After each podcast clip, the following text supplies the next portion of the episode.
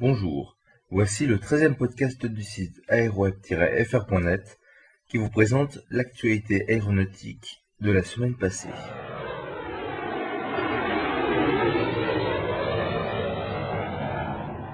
Commençons tout d'abord ce podcast avec le crash d'un Boeing 727-200 en version cargo de la compagnie Air au Sucre en Colombie qui a fait 4 morts.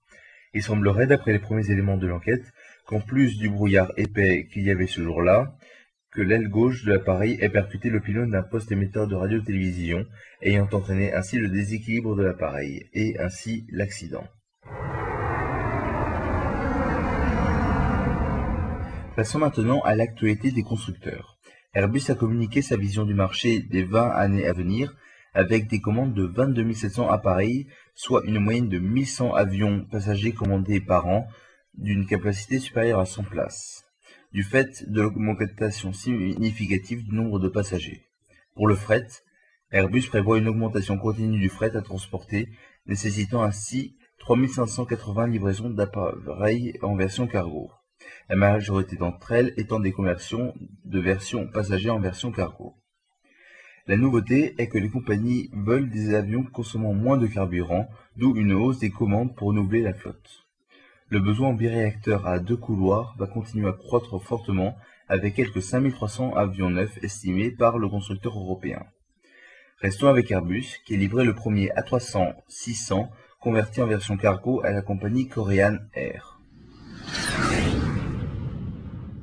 Restons avec Korean Air, mais cette fois-ci aux États-Unis avec Boeing, qui a reçu d'eux une commande de 25 appareils, dont 5 Boeing 737-700 et 900, 10 Boeing 777-300ER, 5 Boeing 747-8 en version fret et 5 777 en version fret.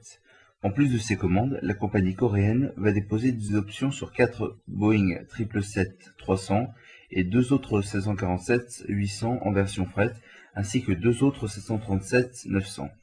La valeur de cette commande est estimée à plus de 5,5 milliards de dollars selon les prix catalogues et représente la plus grosse commande jamais passée par une compagnie coréenne. Une autre commande, pour Boeing cette fois-ci, mais par l'US Army concernant 11 hélicoptères de combat AH-64D Apache.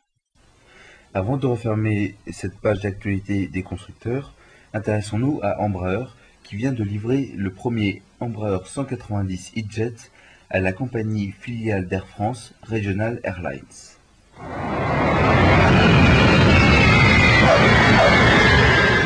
Avant de clore ce podcast, voyons l'actualité des motoristes avec CFM International qui a reçu une commande pour des moteurs neufs de la part de la TAM qui a pris livraison de ses monocouloirs d'Airbus récemment et veut ainsi avoir des moteurs de rechange et désire par ailleurs équiper ses 16 autres appareils en cours de construction.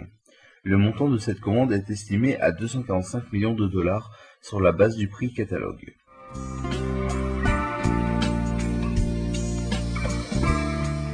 Voilà, ce podcast est maintenant terminé.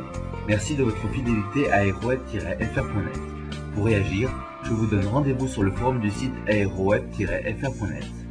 À la semaine prochaine pour un nouveau podcast et à tout de suite sur www.aeroweb-fr.net.